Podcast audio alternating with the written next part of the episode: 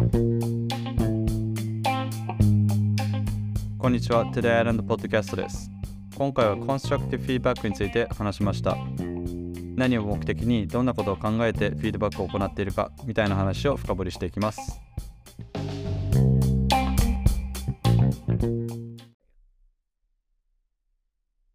ゆうすけです。 Bay Area の tech company で働いています。マイトマーキです。サンフランシスコにあるスタートアップで CTO として働いています。というわけで、今日はですね、えー、フィードバック、コンストラクティブフィードバックについてちょっとお話ししていきたいなと思ってます。はい。えー、今井さんも多分、あの、CTO として働いてる上で、そのフィードバック文化とかって、あの、多分大事だと思うんですけど、まあ、そもそも、コンストラクティブフィードバックっていうのは何かっていうと、あのフィードバックの種類でコメントとかアドバイス提案を通じて相手にポジティブな影響を与えることを目的としたものっていう定義らしいんですけど、まあ、どんなんかっていうと、えー、あれですね、個人攻撃ではなくて相手の成長にフォーカスしているフィードバックみたいな感じですね。で、えっ、ー、と、今いる環境とかだと、このコンストラクティフィードバックをオンタイムで渡すっていうことに結構フォーカスが当たっていて何か気づいたらそれを相手が受け取りやすい形にしてフィードバックする。でこれはピアだけじゃなくてマネージャーとかにも当てはまる。もしくはえっ、ー、とテックリーダーとかですね。自分たちよりもシニアな人たちに対しても当てはまるものですね。でこのコンストラクティフィードバックの例として例えばこんな言い方があるよっていうのがあってえー、例えばなんだろう、自分がプロジェクトについて、あんまりミーティングに呼んでもらえないとか、情報がよく知らないよっていう時に言えるのは、例えば、このプロジェクトについてのコンテクストをあなたに共有されてないと思う。だから、現状のプロジェクトの進行分かりにくいし、えー、っと、あなたからのコミュニケーションももっと増えてくれたら嬉しい。だから、ウィークリーの、えー、30分のチームミーティングとかを使って、キャッチアップをすることができるかどうか、みたいな。のが、えっと、コンストラクティブフィードバックの例としてあります。で、これって、あの、えー、面白いとか自分がこう、オブザーブしたもの、具体例と、あと自分がこう感じたっていうもの、そして、えー、課題点を、課題点とか改善点を言って、それに対してのえー、ソリューションを提案しているみたいな例ですね。ええうん。で、このなんか、フィードバック与えるってすごい、まあ、なんだろう。仕事上でも難しいし、プライベートでも使える手ではあると思うんですよね。けど、すごい難しくて。で、僕これ、特に今の会社で働き始めてから、すごいやっぱりソーシャルグラフを大事にする会社なので、えっ、ー、と、オーガニックなつながりを大事にするんですよね。なので、えー、その結果、その人々の情報のやり取りみたいなところが、すべてのリレーションシップビルディングの中心になっていて、で、その、そこの中で、何ですか、その仕組みというよりも人々のつながりによって人々が成長していくみたいな感じだから、フィードバックを与えるということはかなり肝なんですよね。で、僕的にはその日本文化だと、あうんの呼吸みたいなあるじゃないですか。なんか、こう、そうそうそう、分かってくれよみたいな。で、やっぱりあんまりなかったことだし、あとは、なんだろう。まあ、これ、気になってるけど言わなくてもいいかとか、あとは、なんだろうな。えっ、ー、と、分かってないのは自分が悪いっていう自責をし過ぎてしまうところとか、やっぱりそういうところは僕も例外ではなくてあって、で、これ結構意識してます、最近。えっと、ちょっとでもなんか、あの、ちょっとした違和感。なんか、when I feel something is off こういう違和感みたいなのを逃さないように気をつけて、それをフィードバックとして渡すようにしていると。そうそう、なんか、このフィードバックのタイミングってどんなんなんだろうってまあ、この話を今聞いてて思ったんですけど、まあ、これはやっぱ違和感があったらすぐに伝えるように、ユースケさんはしてるってことですかね。してますね。で、タイミング、そう、タイミングってすごい大事で、あの、まあ必ずワンのワンとかの場で言うようにしていて、はいそれもフィードバックは短く、えっと、言いたいことを、そのポイントだけを言うようにしてますね。うん。なんかこれ、うん。フィードバックの文章とかを考える上で気をつけてることって何かあります？例えば、なんか多分、その違和感っていうか、その感情としてなんかこう、まあ、少なからずネガティブなよ気持ちがあると思うんですよね。なんかうまくいってないなとか、うん、まあなんかそういう主にそういうのがベースになってるじゃないですか。うん。で、まあともすれば、こうやって感感情が入っちゃうのかなと思ってるんですけど、あそういう感情を入れずに伝える方法とかってなんかありますか？あ、それで言うと僕、感情を入れる必要はあると思ってますね。あなるほど、なるほど。うん。だって自分が感じたことは本当のことだし、なんていうんですか、その、えっと、起きた事象と感情を混ぜなければいいんですよね、多分。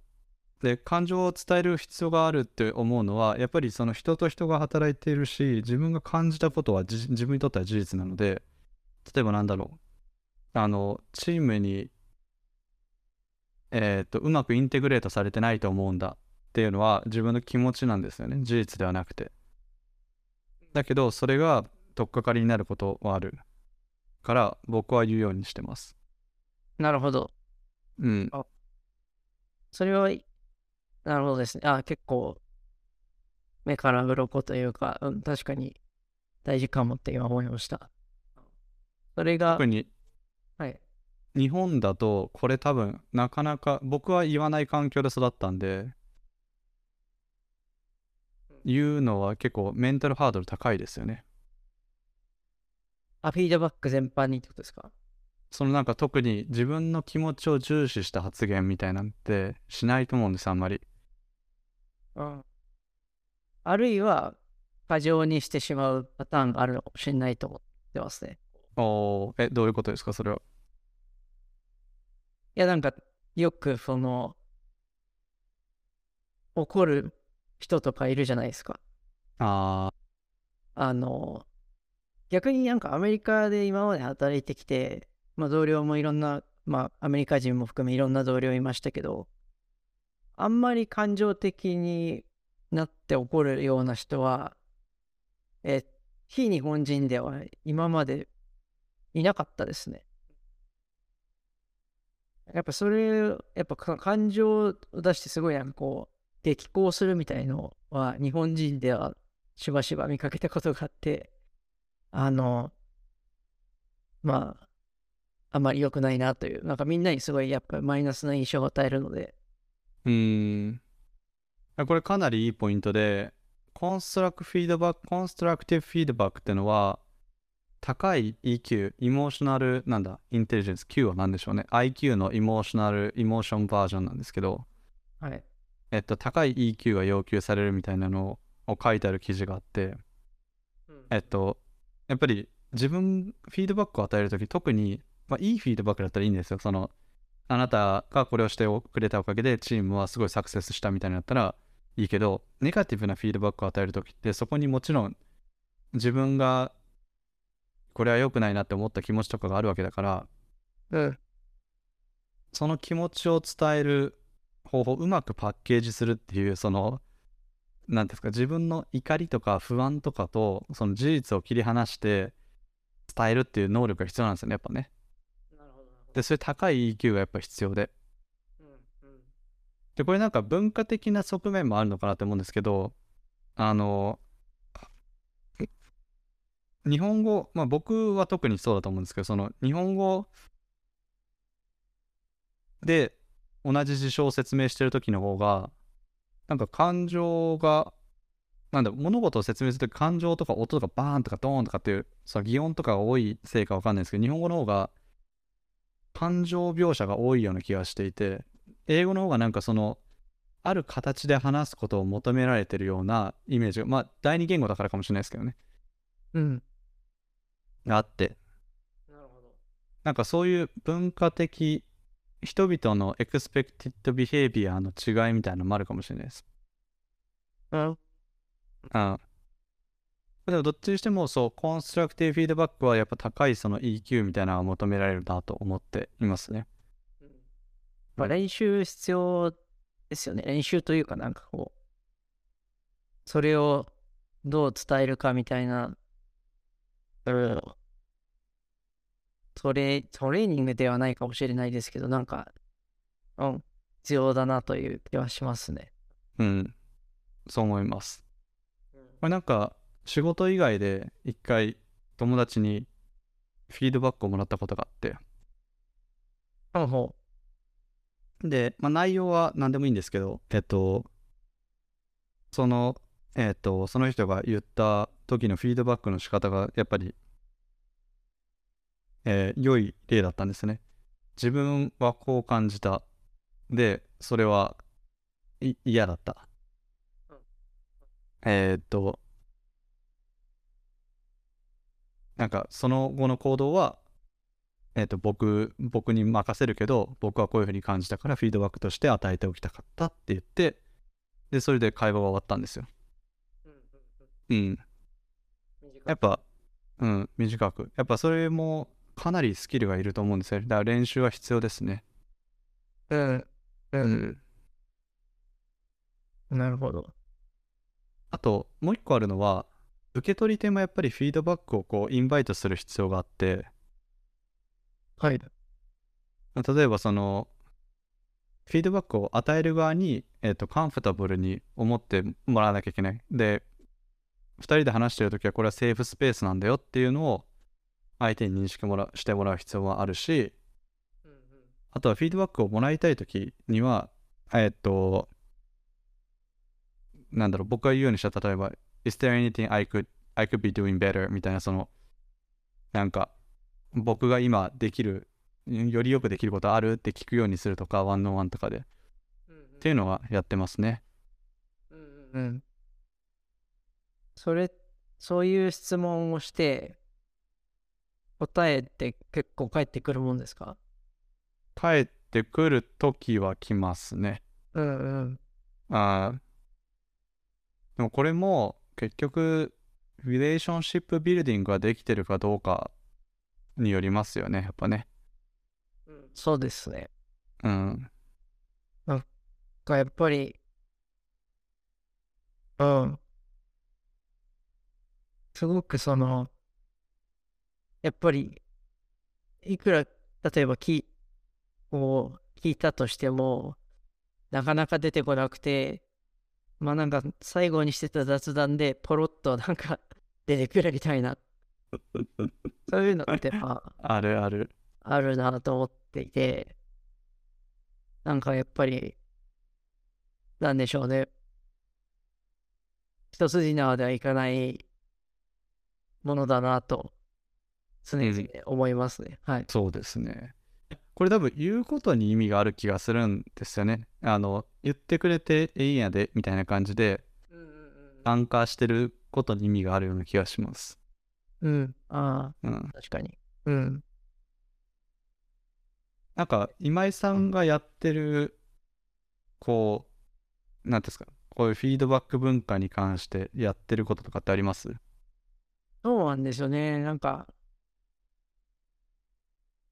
言語化がうまくできてないんですけど、まあけど、ここに話して、ここで話していたことで、まあ、やってるというか、気をつけてるのは、まあ、セーフスペースっていうのは意識していて、まあ、話しやすい雰囲気っていうか、その、なんかそれを伝えたところで、まあ、あるいは伝えられたところで、そこにはなんていうか、マイナスな要素はないというか、改善もちろんすることはあるのかもしれないんですけど、なんかそれによってすごくなんか、悪い影響を及ぼすものではないっていう風な、まあ、環境づくりみたいなのは、なんか常に意識はしてますね。うん。あとやっぱり、結構、まあ普段からその、褒めるというか、まあいいところをとにかく拾っていくっていうことをすると、いいのかなと。あの、まあサンドイッチなん、なんて言うんでしたっけ？なんかありますよね。サンドウィッチテクニックみたいなのありますね。テクニックみたいなやつなんです。まあ要はそれなのかもしれないんですけど、そのサンドイッチのパンの部分をめちゃくちゃ分厚くしてるっていう。いや、俺、サンドイッチテクニックは、うんうん。あのーあまり信じてないんですよね。あ、そうなんですか？うん。そう。何が？えというのも、リレーションシップが壊れてたとしたら、うん。サンドイッチされてても、いや、お前サンドイッチしてるやないかいって思われて終わると思うんですよ。ああ、なるほど。うん。うんうん。あと、サンドイッチしてるパンの部分しか食べない人もいるし、それはそう。そそれはそうう。うん。ですね。まあ本当は身の部分を伝えたいんですけど、パンしか食べないみたいなのは そうそあーありそうですね。うんう。ありそう。うんで日頃からそう褒めるとか褒めるっていうこといいと思ったところもシェアをするっていうのはフェアですよねやっぱねうんうんうん。ですね。うん。いやほんとこれ与える側も難しいんであいいなと思ったのがこの間あのすごい難しいフィードバックを僕にくれた人がいてその人が言う前にいや本当にこれは言うのが難しいけどあの2人のことを考え2人っていうかそのチームのことを考えてはい。言うから一応心の準備をしてって言われてから言う話し始めたんですねその人はねうん。それはあの向こうに対するエンパシーとかそのえっ、となんですか共感を生むという意味ではすごいいい切り出し方だったと思うんですよ。なんかそういう伝え方のテクニックはやっぱありますね。なるほどうん。そういうのを体系的に学べる、学べたらいいなと、ちょっと今思いましたね。ああ。つまり、その心がけとかは多分すごく気にしてるんですけど、だじゃあどういう風なやり方があるのかっていうのは、まあ、よく知らないなと思ったんで、めっちゃ学びたいなって今思いました。あとそれで言うと今井さんとか得意そうですけどね。そういう話は。どうなんでしょう わかんないですけどね。まあけど、うん。まあ、フィードバックを出す機会っていうのは、あその、相手にする機会はすごい多い方だと思うので、うん。まあなんか試行錯誤してはいますね。だけどやっぱり結構、その、ネガネガティブっていうか、その改善すべきフィードバックするときはどうしようかなってすでに悩んでます。うん。うん。これってうちらは結構あの日々やってることですよね。あのコードレビューを通して。そうですね。うん。うん。ホームレビューはまあ確かにフィードバック、まさにフィードバックですうん。もんね。うん。そうかもしれないですね。それ近い。なんかね、あの悪いコードレビューの例みたいなんでこうありますね。やっぱね。あのとりあえずクソコードだとかって書くとかなんかそういうの。最近はそういうの見なくなって。まだやってる人いるんですかね、そういうの。はい。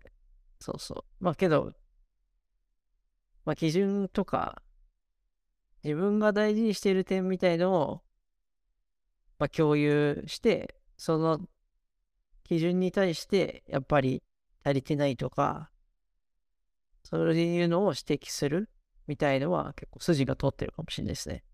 うん。フィードバックについても、まあ、常日頃こういうふうなことを、まあ、ベースに考えてるっていうのを話していたら、まあ、本人としても多分そこに沿ってなければ、ちょっとまあ、意識するところもあるだろうし、まあ、そういう上で、そういう風にして伝えるのは、なんか伝えやすいかもしれないって、今その確かにコードレビューの話をしてて思いました。うん。それもやっぱり、なんか理想の状態があって、そことの差分なんですね。うんうん。やっぱりそのフィードバックを与えるときって、ゴール感としてはその描いてる状態みたいなのがあるはずだから、やっぱそこを日頃から共有していくっていうのは大事ですね。なんでパーソナルグロース、そのカリア、カリアプログレッションの話って言ったら、あの、なんだろうな、えーまあ、昇進でもいいですし、あの、例えば CTO になりたい人がいたとしたら、じゃあその人が今やってるビヘイビアは CTO になる上でどう足りてないかみたいな視点からフィードバックができるから。やっぱゴール感ですよね。ああ、確かに。うん。めちゃくちゃ今、腑に落ちましたね、その流れ。はい。うん。そうですね。あ相手が、相手とのゴールっていうの、っていうのはすごい大事ですね。とか、その基準軸みたいなのが決まった上での差みたいので話せれば、あフィードバックもすごいしやすいですね。うん。だそう考えると、ださっきのその友人の例で言うと、あの友人のゴール感は良い友達関係を築きたいっていうところが多分ゴール感だったはずなんですよね。じゃなければフィードバックを与える意味がないので。うん。うん。なんかそうそういうゴール感を持っていれば、なんか感情的なフィードバック、フィードバックじゃない、感情的なそのものだけを相手にぶつけるってことってあんまなくなるかもしれないですよね。うん。確かに、それはすごい、あの、いい話ですね。いい、いい、なんか、すごくいい話だな、これ。友達、うん、とかも、まあ、すべてにおいてそうかもしれないですね。その仕事だけじゃなくて、あらゆるフィードバックにおいて、重要な考え方とかも、うん。本当に、プライベート。不一致だと、あれですね。あお互いそこが不一致だと、基準が不一致だと、なんか相手にとったら、いやいや、けど俺の基準はこうだからみたいな。うん大したうん別にそう間違ってないから、この人何言ってんだみたいな。あの、形になっちゃうってことですね。うん。あはそう。なやっぱゴールのすり合わせ。逆に日本の方が、そういうの多いかもしれないですね。こいつは何言ってんだ俺は俺は考えが違うんだから聞かねえぜみたいなはいはい。のってうんなんかある気がするな。うん割と言わずとも分かる文化で、言わずとも基準も同じでしょみたいなのはあるかもしれないですね。うん。やっぱそうですね。だから家庭とかでもそういうゴール感のすり合わせを通して、で、ディフィカルトカンバセーションするときはやっぱそこをベースに会話をすることでスムーズなフィードバックが与えられると。うんそうですね。うんこれはかなりいいいい学びだ。うん、話しながら俺も学びがありましたね。うん。誰かに早速話したいという ななってるんですけど、聞いてない人に。そう、はい聞いてる人にも、フィードバックってこういうもんなんだよ、っつって。はい。そんな感じですかね。はい。こんは。ない感じで。では、えっ、と、本日はですね、えっ、と、コンストラクティブフィードバックですね、について話をしました。よかったら感想をハッシュタグ TodayIslandFM でつぶやいてください。えー最後までありがとうございました。ありがとうございました。